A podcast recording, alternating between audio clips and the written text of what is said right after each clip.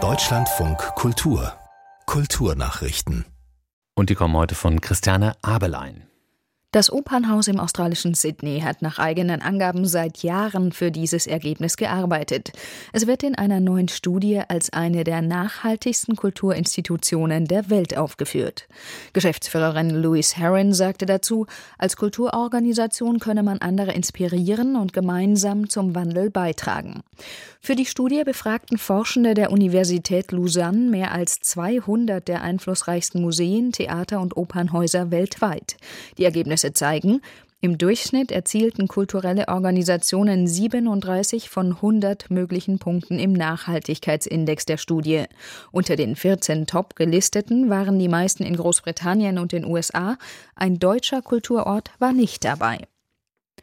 Der israelische Filmemacher Yuval Abraham hatte bei der Berlinale eine Feuerpause im Gazakrieg gefordert und von Apartheid im Westjordanland gesprochen. Nun kritisiert er den Umgang durch die deutsche Politik damit. Abraham sagte dem britischen Guardian, dass er als Sohn von Holocaust-Überlebenden auf deutschem Boden als antisemitisch abgestempelt werde, sei empörend. Wenn das Deutschlands Art und Weise sei, mit der Schuld am Holocaust umzugehen, verliere das Ansinnen vollkommen an Bedeutung.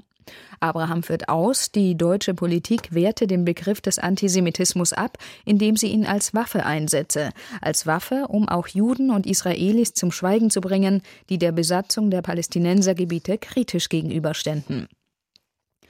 Welche Auswirkungen hat der Einsatz von künstlicher Intelligenz auf Konzerthäuser? Mit dieser Frage beschäftigt sich die Konferenz The Art of Music Education, diesmal in Hamburg. Die Keynote kommt vom Professor Ayat Al-Ani vom Einstein Zentrum für digitale Zukunft in Berlin.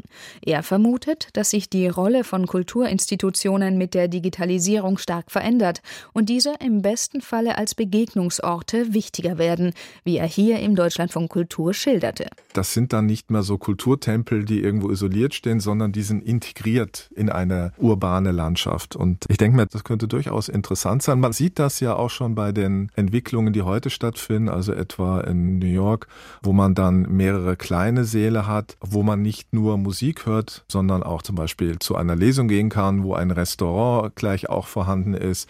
Die Idee dahinter ist, dass man sagt, die jungen Leute von heute sind irgendwie kostenorientierter, wollen etwas geboten haben. Wahrscheinlich Wahrscheinlich geht das mehr in diese Richtung. Der Digitalisierungsforscher Ayat Al-Ani. Mit dem Record Store Day am dritten Samstag im April wollen unabhängige Plattenläden für sich werben. In Großbritannien bekommt die Aktion nun ein prominentes Gesicht. Die Sängerin Kate Bush fungiert als Botschafterin.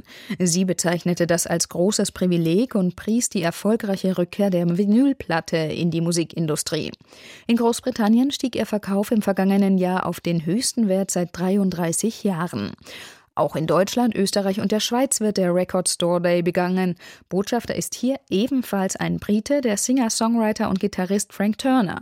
Er setzt sich seit vielen Jahren für die Plattenladenkultur ein.